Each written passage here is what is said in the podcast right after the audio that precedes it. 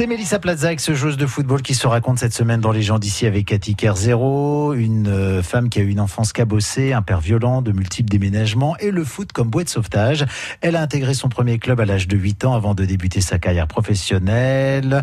Euh, club euh, en sport-études et ça s'est passé à La Roche-sur-Yon. Pour moi, c'est une bouffée d'oxygène à double titre parce que je je fuis enfin ce climat familial toxique dans lequel j'ai grandi et dans lequel je ne me reconnaissais pas, dans lequel je voulais, voulais pas continuer à vivre et je voulais surtout pas devenir euh, ce que je voyais autour de moi.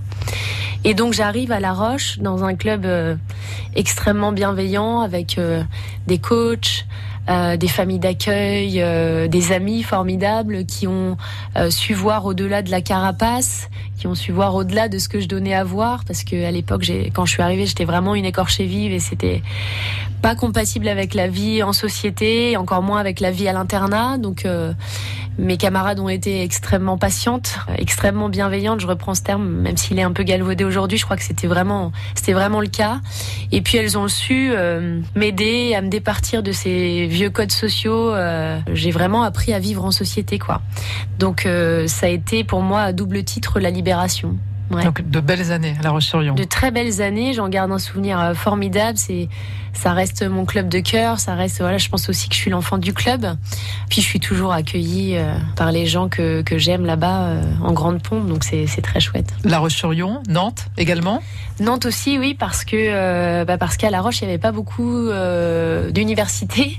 Donc moi le STAPS quand j'ai démarré mes études, alors j'ai commencé par une fac de langue. bon, ça s'est arrêté très vite, mais ensuite j'ai enchaîné sur le STAPS et les études étaient sur Nantes. Donc euh, j'ai habité trois ans à Nantes.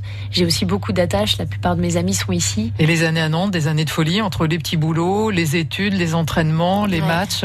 Ouais, alors c'était vraiment une vie de dingue parce que parce que bah il fallait que je subvienne à mes propres besoins. J'avais pas de quoi vivre, donc je travaillais trois jours au McDo, j'avais trois jours de fac, plus les quatre entraînements par semaine euh, et les matchs le week-end. Donc c'était un emploi du temps infernal qu'il fallait mener, mais il n'y avait pas vraiment le choix. Par ailleurs, les conditions étaient euh, bah, celles d'il y a 15 euh, 15 ans, quoi. C'est-à-dire, on était un petit groupe d'étudiantes sur Nantes, on allait jouer à La Roche, donc il fallait faire du covoiturage chaque il n'y avait pas Blablacar à l'époque. Il n'y avait pas Blablacar, donc c'était euh, voilà, on partait vraiment, c'était l'expédition. On partait à 18h30 pour arriver à 20h à l'entraînement.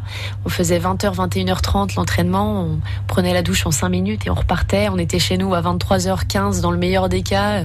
Pas manger, pas préparer les affaires. Enfin, c'était vraiment une vie de folie, quoi. Une vie de folie et un match d'anthologie pour Mélissa Plaza. Elle a 19 ans. Euh, elle a 19 ans et joue le carré final du championnat de France universitaire, un Nantes-Paris durant lequel elle est repérée par le sélectionneur de l'équipe de France. Et puis ensuite, elle ira au mondial en Chili en, en 2008. Elle a fait euh, des études de psychologie, euh, une thèse sur les stéréotypes sexués euh, dans le sport. et puis, c'est vraiment un destin hors norme. c'est aussi dans un livre, un pas, pas pour les filles, publié aux éditions Robert Laffont.